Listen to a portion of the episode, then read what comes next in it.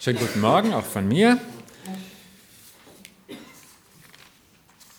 Wie kommt man auf so ein komisches Thema? Ne?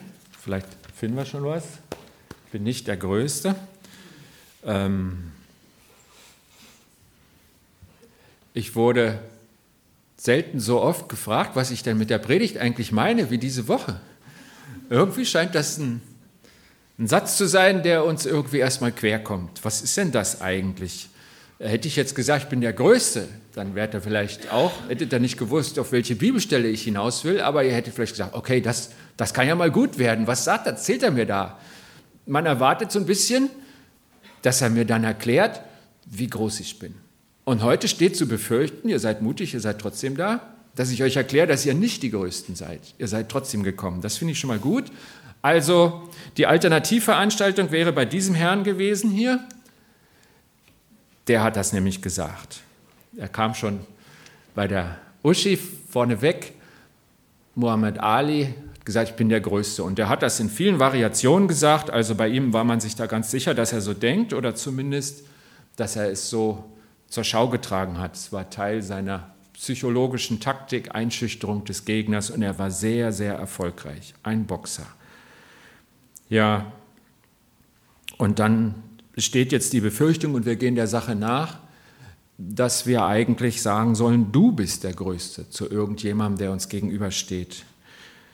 Wenn das so wäre, fragen wir doch gleich mal Muhammad Ali, wie ging es dir denn damit? Du sollst jetzt zum anderen sagen, du bist der Größte, was sagst du denn dazu? Und er antwortet, es ist schwer bescheiden zu sein, wenn man so großartig ist wie ich. Also mit Muhammad Ali, glaube ich, kommen wir jetzt erstmal nicht weiter. Ähm, aber wir fragen uns einfach mal, warum sollte ich so denken? Wie, kommt jetzt der Pastor da vorne überhaupt auf so eine Sätze? Und ich bringe euch mal so scheibchenweise mit, was ich in der Bibel entdeckt habe. Wir fangen mal mit einem Satz an. Ähm, das haben wir gerade gefragt. Epheser 5, da werden wir heute den Abschnitt lesen und der Satz, um den es mir hauptsächlich geht, ist dieser Vers 21. Ordnet euch einander unter in der Ehrfurcht vor Christus. In der Ehrfurcht vor Christus, in deiner Bibel steht sogar vielleicht in der Furcht Christi. Also das griechische Wort, was da steht, kann beides bedeuten. Was soll denn das heißen? Gott fürchten. Was bedeutet denn das? Was, was meint Gott denn damit? Und ich denke, das ist jetzt einfach mal die erste Frage, damit wir einfach klar sehen, was Gott von uns erwartet, worum es ihm geht, woher er hin will mit uns. Und äh, da müssen wir einfach mal ein Missverständnis ausräumen. Gott fürchten, was bedeutet das? Das bedeutet nicht Angst. Also wenn wir jetzt denken, wir sollen Angst haben vor Gott, dann hat er sich ganz klar festgelegt und hat gesagt, nein, also das möchte ich nicht. Wir haben zum Beispiel aus dem Römerbrief eine sehr markante Stelle, wo es heißt, alle, die durch den Geist Gottes geleitet werden, die sind Gottes Kinder. Denn ihr habt nicht einen Geist empfangen, der euch zu Sklaven macht, sodass ihr euch immer noch fürchten müsstet, sondern ihr habt den Geist empfangen, der euch zu Söhnen und Töchtern macht, den Geist, in dem wir rufen, aber Vater. Also offensichtlich sagt Gott, wenn ihr den Heiligen Geist empfangt, und den bekommt ihr alle, wenn ihr Jesus annehmt und Gott in euch Wohnung nehmt, dann habt ihr diesen Heiligen Geist und der, der macht euch nicht zu Sklaven, der fördert nicht die Furcht in euch, dass ihr vor Gott Angst habt, sondern er macht euch sicher, dass ihr einen himmlischen Vater habt, der es gut mit euch meint. Und an einer anderen Stelle sagt Gott mal ganz klar, in der Liebe ist keine Angst. Und Gott geht es sehr stark um die Liebe. Er hat uns zuerst geliebt, er ist zu uns gekommen mit seiner Liebe. Und als Antwort kann er sich überhaupt nicht vorstellen, dass wir da Angst vor ihm haben. Er sagt, das passt nicht. In der Liebe ist keine Angst. Nein, der Heilige Geist macht uns sicher, dass wir Kinder sind des Vaters im Himmel und zu ihm Papa sagen können. Also keine Angst. Das bedeutet Furcht nicht. Wir haben noch einen wunderschönen Satz dazu. Gott hat uns nicht den Geist der Furcht gegeben, sondern der Kraft, der Liebe und der Besonnenheit. Da kommt die Liebe sogar. Gott hat gesagt, den Geist, den ich euch gebe, der mehrt in euch die Liebe. Und zwar die Liebe zu Gott, dem Vater, dem Sohn und dem Heiligen Geist und auch zu den Menschen. Und das ist der Grundton. Also keine Angst. Was machen wir jetzt mit der Furcht? Wir sagen Furcht, aber keine Angst. Kommen wir jetzt in die Wortglauberei? Was ist denn da gemeint? Ich denke, wir werden einfach mal mit der Bibel ein paar Sprüche klopfen. Und zwar in den Sprüchen steht ganz viel über die Furcht des Herrn. Ich habe nur ein paar rausgesucht. Da findet man zum Beispiel, die Furcht des Herrn ist der Anfang der Erkenntnis. Irgendwie was Gutes. Erkenntnis heißt, ich erkenne was, ich äh, weiß mehr, ich weiß weiter, ich komme voran. Und da sagt er, die Furcht des Herrn, damit fängt es an. Irgendwie was Gutes. Die Furcht des Herrn hasst das Böse. Offensichtlich, wenn man diese Furcht des Herrn hat, dieses, was keine Angst ist und was man besser mit Ehrfurcht übersetzt, dann weiß ich auch, was nicht richtig ist. Bis dahin, dass ich es hasse. Das Böse hassen, das Gute lieben, ist so eine Sache, wo Gott sagt, dann gelingt dein Leben. Und offensichtlich hilft die Ehrfurcht vor Gott, auf diesem Weg zu sein. Die Furcht des Herrn ist eine Quelle des Lebens. Das wünsche ich mir eigentlich immer, dass ich an dieser Quelle des Lebens immer bin und ähm, weil mein Leben ist so endlich, meine Kräfte sind endlich, die Zeit ist endlich, meine Möglichkeiten sind endlich, das, was ich schaffe, ist begrenzt und da so eine Quelle haben, dass mein Leben immer so übersprudelt. Was für ein schönes Bild. Und Gott sagt hier, in der Furcht des Herrn steckt diese Quelle. Die Furcht des Herrn lehrt die Menschen Weisheit. Und wir hätten noch mehr finden können. Also es ist offensichtlich, diese Furcht des Herrn ist ein Vorteil. Davon sind die, die an Gott glauben und die in Gottes Namen reden, überzeugt. Und es ist gut, Gott zu fürchten in diesem Sinn. Und ich glaube, das ist einfach eine Einstellung, die mich in die richtige Position vor Gott bringt.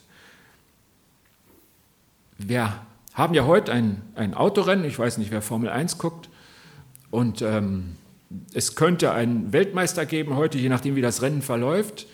Und ähm, ziemlich wichtig ist, dass man in der richtigen Position losfährt. Die Pole Position hat jetzt der Deutsche nicht gekriegt, der heute gern Weltmeister werden würde. Und ähm, es wäre die beste Position für das Rennen. Und die beste Position für Gott ist offensichtlich diese hier, mit der Ehrfurcht vor Gott. Pole Position bei Gott ist möglich, es kommt darauf an, auf welchen Standpunkt ich mich stelle, was ich annehme, was er mir geben darf. Ich möchte noch mal einen Satz vorlesen, wo in, in einem Zusammenhang steht, wie die Furcht des Herrn einfach so dabei ist und es den Leuten gut geht. Es war nämlich so, die erste Gemeinde ist gewachsen, ist sehr gewachsen. Man wusste überhaupt nicht, wo man zuerst hinfassen soll, weil es kamen so viele, es war so viel zu tun und es waren lauter schöne Aufgaben, immer mehr, die dabei sind. Und dann ähm, kam auch Neider und Gegenwind und dann wurden erst die Leiter so ein bisschen an den Ohren gezogen und äh, gefangen genommen und verhört und dann auch geschlagen und so. Und dann ging es immer weiter und dann kam so ein junger Kerl daher, der Saulus, und der hat richtig übertrieben und hat die Leute verfolgt und, und man bekam Angst. Man merkte, der meint es ernst und der ist böse. Und dann gab es Verfolgung und man fing an, sich zu verstecken und bekam Angst und denkt, was ist denn das? Und dann rennt er da los und sagt, Jerusalem allein reicht mir nicht, jetzt gucke ich auch in den anderen Großstädten, da liegt ja noch Damaskus da im Norden. Und einmal hören Sie, der, der ist jetzt auf unserer Seite. Nicht alles glaubt man sofort, nicht? weil das, das kann ja irgendwie nicht sein. Wir wissen ja genau, was der gemacht hat und so. Und dann stellt sich heraus, das stimmt. Saulus wurde zu Paulus einer der Christen. Die Verfolgung hörte auf und in einem Satz wird beschrieben, wie es ihm dann ging. Da sagt uns die Bibel, so hatte nun die Gemeinde Frieden in ganz Judäa und Galiläa und Samarien und wurde gefestigt, lebte in der Furcht des Herrn und wuchs unter dem Beistand des Heiligen Geistes. Merkt er, wie das eine Position ist, wie das so ein einen Gesamtzusammenhang beschreibt und ganz normal wird da die Furcht des Herrn mit aufgezählt. Vielleicht überliest man es, weil man mit dem Begriff immer nicht so anfangen konnte und weiß nicht so richtig weiter. Also Gott fürchten, was bedeutet das? Wir sehen, das heißt nicht, dass ich Angst vor ihm habe, sondern dass ich in die richtige Position zu ihm komme, eine Position, in der mir klar ist, Gott verdient ganz viel Ehre, mehr als ich ihm geben kann. Und ich passe nicht so zu ihm. Deswegen ist es wichtig, dass er so bleibt, wie er ist. Ich habe Ehrfurcht vor ihm, vor seiner Gnade. Und ich halte mich an ihn, weil er so verlässlich ist, nicht weil ich so gut wäre. Diese Position hat zum Beispiel Luther, über den ja in letzter Zeit viele reden, weil jetzt das Lutherjahr angefangen hat, eingenommen, der sagt, ich bin eigentlich wertlos, aber ich hänge mich an Jesus und deswegen glaube ich, dass ich durchkomme. Und diese Ehrfurcht zu haben, eigentlich habe ich es nicht verdient, aber ich glaube an den großen Gott. Ich habe keine Angst vor ihm, aber ich weiß, er ist eigentlich viel zu groß für mich und ich halte mich trotzdem an ihn. Ich ehre ihn so gut ich kann. Ehrfurcht. Eine Einstellung, die richtig ist, wo Gott sagt, jetzt ist dein Herz offen und jetzt kann ganz viel passieren. Gott fürchten. Und dann ist ja in diesem Vers, den haben wir jetzt oben drüber, ordnet euch einander unter in der Ehrfurcht für Christus, dieses einander unterordnen. Das ist so hm, die Anweisung an uns. Uns einander unterordnen, die zwei, die sehen aus, als wären sie in China, aber das sind, glaube ich, Leute, die in Deutschland mal andere Grußformen ausprobiert haben, in irgendeinem Supermarkt oder was. Der Rechte, der beugt sich da 45 Grad. In manchen Ländern ist das wichtig, wie weit man sich beugt. Ähm, hier, ne? So. Ich denke immer, mein Kreuz wird das nicht mögen, aber ich habe vielleicht auch nicht mein Leben lang trainiert. Ähm, aber ich fand das Bild so schön. Da konnte ich mir vorstellen, dass jeder dem anderen mit Ehrfurcht entgegentritt und sich einander unterordnet. Wie will man das in Bild fassen? Ne? Ich hätte tausend Bilder gefunden wo jeder versucht, die Nase einen halben Zentimeter über dem anderen zu haben. Aber so rum, das war ganz schwierig, was im Internet zu finden. Und die zwei, über die bin ich richtig froh. Ordnet euch einander unter. Aber wie soll das jetzt funktionieren? Und ich habe ja gesagt, ich bringe die Bibel mit. Wir lesen jetzt einfach mal ein paar Verse weiter und hören mal, wie denn das klappen könnte. No, falsche Taste. Das ist jetzt vielleicht zu klein. Ich lese die Verse den 21, den wir schon kennen, und dann die nächsten sechs auch noch bis zum Vers 27. Epheser 5. Ordnet euch einander unter in der Ehrfurcht vor Christus. Ihr Frauen, ordnet euch euren Männern unter wie dem Herrn, denn der Mann ist das Haupt der Frau, wie auch Christus das Haupt der Gemeinde ist, die er als seinen Leib gerettet hat. Wie aber die Gemeinde sich Christus unterordnet, so sollen auch die Frauen sich in allen den Männern unterordnen. Ihr Männer, liebt eure Frauen, wie auch Christus die Gemeinde geliebt und sich für sie hingegeben hat, um sie zu heiligen und zu reinigen durch das Wasserbad im Wort. So will er die Gemeinde herrlich vor sich erscheinen lassen, ohne Flecken und Runzel oder andere Fehler. Heilig soll sie sein und makellos. Das ist der Text. Und ähm, ich glaube, mit dem Text ist schon ganz schön viel schiefgegangen der wurde schon mehrfach dazu benutzt, um dem anderen zu erklären, wie er sich verhalten muss. Klassisch, glaube ich, haben das die Männer benutzt, um äh, zu Hause äh, mehr Gewicht zu kriegen, sage ich mal. Wenn die Tür zu ist und man ist zu zweit daheim, dann kann man diesen Satz ganz prima benutzen, wenn man ihn isoliert, wenn man immer nur einen Vers nimmt. Und ich denke, deswegen war es wichtig, wir gucken auf den ganzen Abschnitt, weil so steht es ja nicht da.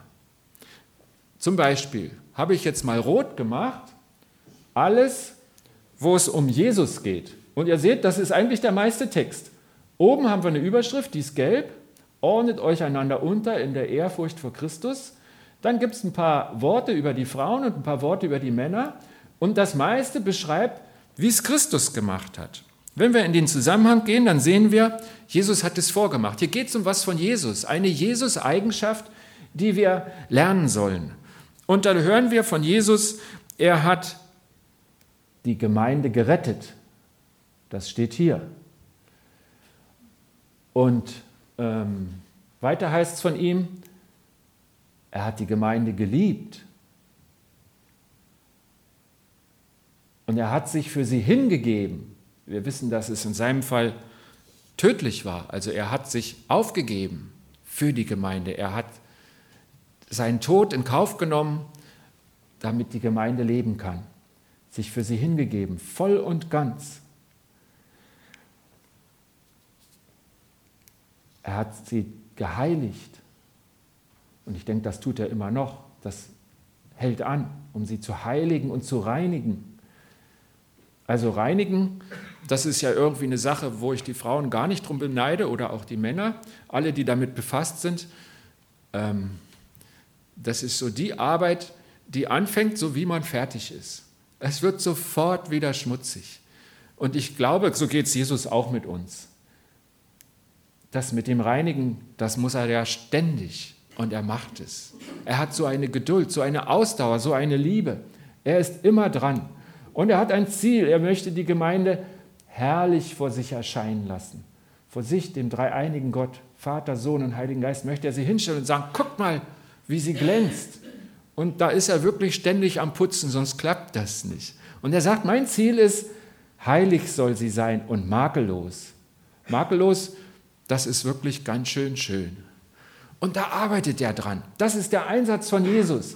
Das ist richtig viel und riesengroß, was hier beschrieben wird. Und jetzt frage ich euch, es geht ja hier auch um Mann und Frau. Was ist denn jetzt besser? Ist man unter den Umständen besser eine Frau oder besser ein Mann? Ihr Frauen ordnet euch euren Männern unter, wie dem Herrn, oder ihr Männer liebt eure Frauen, wie auch Christus die Gemeinde geliebt und sich für sie hingegeben hat. Hm. Lieber unterordnen oder lieben, wie Jesus die Gemeinde liebt? Was ist leichter? Also ich lasse das jetzt mal offen. Ich glaube, das kann man gar nicht trennen. Und man soll es auch nicht trennen. Dann haben wir uns nämlich von der Überschrift entfernt. Hier steht nämlich, ordnet euch einander unter. Hier steht ja gegenseitig. Hier steht ja gar nicht, der eine soll sich unterordnen und der andere soll sich sonnen. Finde ich an keiner Stelle in der Bibel. Wer das so auslegt, der hat es schon nicht verstanden. Und ich denke, wenn wir auf Beispiele gucken, wie soll das funktionieren? Wir gucken mal auf Mann und Frau. Die zwei haben wir schon kennengelernt, die sind immer noch dabei. Wie ist denn das gemeint, Mann und Frau? Ich merke in meiner Ehe, das ist Teamwork. Und es, ähm, am Anfang war es ein bisschen schwierig, wir kannten uns noch nicht, waren beide Persönlichkeiten und dann, dann, dann knirscht es noch so ein bisschen. Dann muss man rauskriegen, in vielen Bereichen des Lebens, wie fallen Entscheidungen. Und äh, machen wir immer erst den großen Rat, was zu zweit ja schwierig ist, weil es gibt nie Mehrheiten. Oder, oder entscheidet jemand. Ne? Und, und, und so mh, hm, hat sich dann schnell herausgestellt, dass es Lebensbereiche sind, in denen es einfach schlau ist, das, was meine Frau machen lässt. Sie ist ja besser. Und es gibt Lebensbereiche, wo sie mich machen lässt, offensichtlich. Und es scheint auch gut zu sein, es funktioniert schon eine ganze Weile. Und in manchen Bereichen, als ich dann so dachte, jetzt zähle ich der Gemeinde auf, bei uns entscheidet der da und der da, habe ich gemerkt, das kann man gar nicht trennen. Es geht so ineinander über, weil wir ein Team geworden sind. Und ich glaube, das ehrt Gott viel mehr, als wenn wir den Leuten sagen, guckt mal, wir haben eine starre Hierarchie. Wir halten uns an den Bibelvers XY und bei uns kann man es sehen. Also versteht ihr, was ich meine? Bildlich gesagt imponiert mir das gar nicht, wenn die drei, Frau drei Schritte hinterm Mann geht. Mir imponiert es mehr, wenn sie einander die Liebe und die Achtung zeigen in ihrem Alltag. Und ich glaube, das hat Gott gemeint. Denn die Überschrift, ich sage es nochmal, die lautet, ordnet euch einander unter. Und dann kommen ein paar Erklärungen. Ich vermute, dass er in seine Zeit gesprochen hat und dass es damals völlig undenkbar war andersrum. Aber ich glaube, dass das gar nicht wichtig ist und dass wir uns an der Stelle nicht theologisch streiten brauchen. Wenn es einen Mann gibt, der meint, seine Frau sollte sich unterordnen, dann braucht er sie nur so zu lieben, wie Christus die Gemeinde geliebt hat. Und ich glaube, es wird auch eine glückliche Ehe. Versucht's doch einfach. Ich glaube, dass dieser Vers gut ist und dass wir alle gemeint sind, egal in welcher Situation. Und das geht viel weiter als nur die Ehe, auf die es oft so isoliert wird.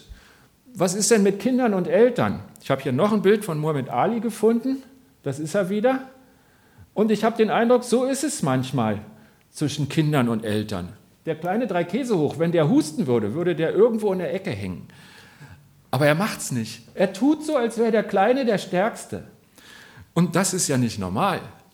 Nicht? Bei dem Bild muss man vielleicht lachen, weil man sagt, das ist ja komisch, so ist es doch nicht. Jeder weiß, so ist es doch nicht. Der ist doch der Stärkere. Aber man lebt es umgekehrt. Und das ist nicht gut. Ich glaube, da machen wir gerade ganz viel falsch. Früher hat man vielleicht, sehr viel früher, hat man vielleicht die Kinder zu sehr unterdrückt und falsch behandelt.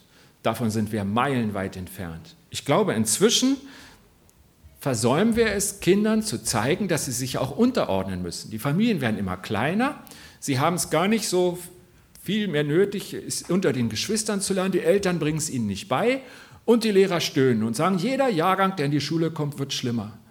Es sind lauter kleine Könige. Wie soll man dann mit 20 den Unterricht gestalten? Es geht nicht. Es geht nicht, weil sie was ganz Wichtiges nicht gelernt haben, nämlich ordnet euch einander unter was hier so wichtig zu sein scheint und wo ich sage, wir brauchen es wirklich alle, das brauchen wir schon als kleines Kind. Das Kind ist eben nicht der Mittelpunkt in der Familie. Es ist eine Gabe Gottes, ein Geschenk. Aber wenn die Kinder von mir nicht lernen, dass sie sich auch unterordnen müssen, haben sie irgendwann Probleme. Das fängt im Kindergarten an, das fängt dran an, wenn sie lernen sollen, mit Freunden zu spielen. Das geht in der Schule weiter, in der Ausbildung, in der Gesellschaft. Und an dem Beispiel, glaube ich, sieht man, dass sie was lernen müssen. Es gibt natürlich das Übertreiben in der anderen Richtung. Ich kenne das auch aus meiner Familie. Da gibt es jemand, der ist schon richtig alt und behandelt seinen 40-jährigen Sohn so, als wäre er noch nicht erwachsen. Da hat dann irgendwas nicht geklappt. Da hat es irgendjemand bei den Eltern nicht geschafft, umzuschalten. Davon rede ich nicht. Jede Situation fordert ein neues Miteinander. Aber die Kinder, solange sie noch nicht erwachsen sind, solange sie die Verantwortung für sich nicht tragen können, sind sie auch nicht der Chef, sondern sie lernen erstmal was ganz Wichtiges in ihrem Leben, sich unterzuordnen. Der Mutter, die für sie sorgt, der Vater, der für sie sorgt. Und das ist gut für sie. Ist gut für uns alle. Wir brauchen es auch, wenn wir erwachsen sind. Und wie ist das mit Mitarbeiter und Chef?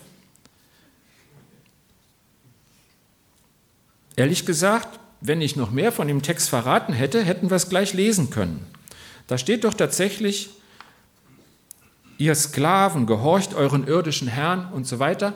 Wenn wir da jetzt statt Sklave Mitarbeiter einsetzen, haben wir einen Text für heute. Ihr Mitarbeiter, gehorcht euren irdischen Herrn mit Furcht und Zittern und mit aufrichtigem Herzen, als wäre es Christus. Arbeitet nicht nur, um euch bei den Menschen einzuschmeicheln und ihnen zu gefallen, sondern erfüllt als Mitarbeiter Christi von Herzen den Willen Gottes. Dient freudig, als dientet ihr dem Herrn und nicht den Menschen. Denn ihr wisst, dass jeder, der etwas Gutes tut, es vom Herrn zurückerhalten wird, ob er ein Angestellter ist oder ein freier Mann. Ich habe jetzt nur das Wort Sklave ausgetauscht mit einem Wort aus unserem Alltag und wir merken, was Gott sagt, können wir in jede beliebige Situation in unserem Leben übertragen gibt es immer auch, wenn ich jetzt weiterlesen würde, ein Wort an die Chefs, auch wenn du als Chef vielleicht keine Sklaven hast, ist dieser Text anwendbar. Und so geht es von beiden Seiten, denn die Überschrift, was Gott uns eigentlich zeigen will, ordnet euch einander unter, gegenseitig. Auch der Chef, der Chef der Familie, der Chef in der Firma, der Chef in der Ehe soll sich unterordnen. Und Gott sagt, das funktioniert. Das ist gut und ich habe es euch vorgemacht. Und jetzt als letzte Anwendung, was ist denn mit der Gemeinde? Das ist ein Foto von uns aus dem Sommer, ein sehr schönes. Was über die Gemeinde steht an der Stelle nun nichts, aber ich bin ganz sicher, auch da sollen wir es anwenden. Gemeinde funktioniert, wenn wir uns unterordnen, und zwar gegenseitig. In dem Text, den wir einleitend gehört haben, wo Jesus da mit seinen Jüngern arbeitet, mit Jakobus und Johannes und sagt, hier, ihr habt was nicht verstanden, sondern wer euer Leiter sein will, der soll euer Diener sein. Er sagt genau dasselbe. Wenn ihr meint, ihr steht oben, dann ordnet euch unter, dann dient den anderen. Es gilt auch für die Gemeinde. Es gilt wirklich für uns alle. Und warum ist das so? Weil sich freiwillig unterordnen eine Form der Liebe ist. Wir hören oft, Gott ist die Liebe. Und wenn ihr die Liebe, das ist das höchste Gebot, ne? Ähm, ein neues Gebot gebe ich euch, dass ihr euch untereinander liebt, wie auch ich euch geliebt habe, damit auch ihr einander lieb habt. Also gegenseitig, untereinander, einander lieben. Das ist, Jesus sagt, das ist das höchste Gebot und daran hängt alles andere. Ich glaube, das wissen wir alle. Wir können das aufsagen. Aber wie funktioniert es denn? Setz sich's um. Arbeite ich an meinem Charakter im Alltag, dass ich so lebe. Und was gehört denn dazu? Und da kann man einfach mal eine Liste machen. Ich habe einfach mal das Wort einander gesucht. Und da steht eben nicht immer nur einander lieb haben, sondern da gibt es auch andere Sachen, die wir einander tun können. Und zum Beispiel lehrt und ermahnt einander. Das gehört offensichtlich zur Liebe. Jesus sagt ja, in der Liebe steckt alles und wir fragen jetzt, was kann denn das so sein? Einander lehren und ermahnen. Ermahnen ist nicht so ganz beliebt. Ne? Wie gesagt, ich glaube, ihr wärt äh, begeisterter gewesen, wenn ich das Wort nicht aus der Überschrift weggelassen hätte. Aber ich ermahne ja ein Stück weit. Ich sage hier, ordnet euch einander unter. Das hört man vielleicht nicht gern, das liegt quer, aber es gehört zu diesem Lebensstil Gottes. Lehren, ermahnen. Bekennt einander eure Sünden und betet füreinander. Das klingt so, als wenn wir den deutschen Sicherheitsabstand nicht einhalten, als wenn wir uns um den anderen kümmern, als wenn wir hingehen und sagen, hör mal du, wie geht's dir denn wirklich? Hör mal, soll ich dich in dem, was du nicht verraten willst, nicht doch begleiten? Wollen wir nicht zusammen beten? Die Liebe, das ist was Praktisches. Das sieht man nicht am Lächeln. Das sieht man daran, wie wir miteinander wirklich leben. Und dazu gehört es, dass wir persönlich werden. Betet füreinander und bekennt einander eure Sünden. Das ist nicht katholisch, das ist christlich. Das ist gut. Aber es gehört Mut dazu und man muss sich dafür entscheiden. Aber wenn wir sagen, wir wollen das sagen, was Jesus uns aufgetragen hat, dann sagt Jesus, und jetzt gehen wir mal ins Detail und ich erkläre euch das Punkt für Punkt. Ordnet euch einander unter, lehrt, ermahnt einander, bekennt einander eure Sünden, betet füreinander, dient einander. Ähm, wer ein Haus hat, und wir haben ein Haus, weiß, dass es ohne nicht geht. Wenn wir einander nicht dienen, jeder mit der Gabe, die er kann, dann würde es hier schrecklich aussehen. Man würde es diesem Haus ansehen. Und je mehr gerne dienen mit der Gabe, die sie haben, umso schöner wird unsere Gemeinde, unser Miteinander, die Veranstaltungen, die wir machen und auch das Haus. Nehmt einander an. Das ist so ein Grundsatzwort aus dem Römerbrief. Das ist ganz nah an habt einander lieb. Nicht? Also den anderen annehmen, obwohl er anders ist. Und die klassische Idee, das zu kommentieren, ist ja, der ist selbst schuld. Das ist er meistens auch sogar. Aber das ist nicht nehmt einander an, sondern trotzdem den anderen aushalten, sich hineindenken und sagen, der ist so anders als ich, aber wir sind beide Gottes Kinder und vielleicht hängen wir am Körper Gottes an benachbarten Stellen und ähm, wenn ich im Körper mein Nachbarglied nicht annehme, dann bilden sich Antikörper und der ganze Körper wird krank. Das kennt ihr aus der Medizin. Das ist in der Gemeinde auch so. Wenn ihr einander nicht annehmt, dann wird der Körper krank. Und Liebe, das merken wir jetzt, das ist ganz schön viel Arbeit. Zwei Verse vor unserem, 5.21, 5.19, steht noch ermuntert einander. Also ich will uns ja nicht nur drücken, man kann auch positiv aufbauen. Man kann sagen, hör mal, ich freue mich, dass du das geschafft hast, ich freue mich, dass du da bist, du siehst heute besser aus. Das Loben, das ist so wichtiger Teil. Jemand, und das war ein schlauer Mensch, der Bill Heibels, der hat mal gesagt, wenn du jemanden kritisieren willst, dann lob ihn vorher zehnmal. Ich glaube, wenn wir das jetzt als Regel machen, ähm, dann wird es richtig schön hier. Ähm, ich halte das ein, die eine Kritik von euch aus, wenn ihr mich vorher zehnmal gelobt habt. Und ich sage euch ein Geheimnis, das geht euch ganz genauso. Ermuntert einander. Liebe, das ist was ganz Praktisches und darin eingebettet, dass man es nicht rausreißen kann. Aber ein wichtiger Teil ist unser Satz: Ordnet, aha, ordnet euch einander unter in der Furcht Christi, in der Ehrfurcht vor Christus. Merkt er jetzt, dass es irgendwie wie so Pech und Schwefel am christlichen Glauben klebt und man das da nicht rausreißen kann? Es gehört zu diesem Christusstil. Und vielleicht ist es nicht sehr modern und ich weiß nicht, ob wir Mohammed Ali je überzeugen können. Er ist ja auch gestorben dieses Jahr, also das geht gar nicht mehr. Aber ich meine nur als Bild, es geht auch nicht um irgendeinen, der weit weg lebt. Es geht um uns. Bist du bereit, das auch mitzunehmen?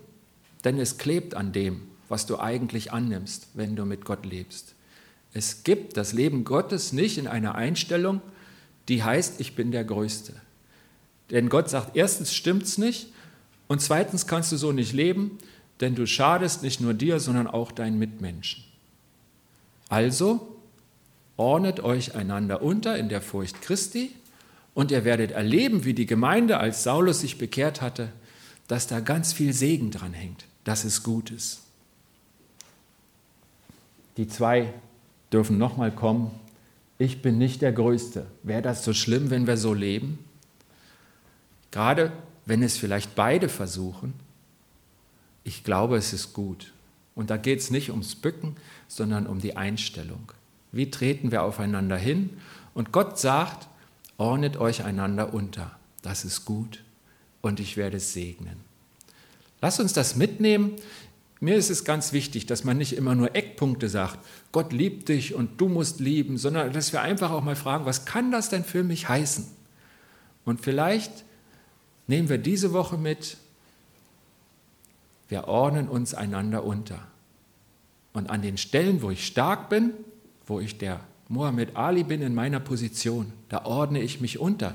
Da diene ich da mit anderen, da erdrücke ich niemanden, da habe ich dann nehme ich einander an, den anderen an, der offensichtlich schlechter ist an der Stelle, und ich glaube, Gott wird es segnen.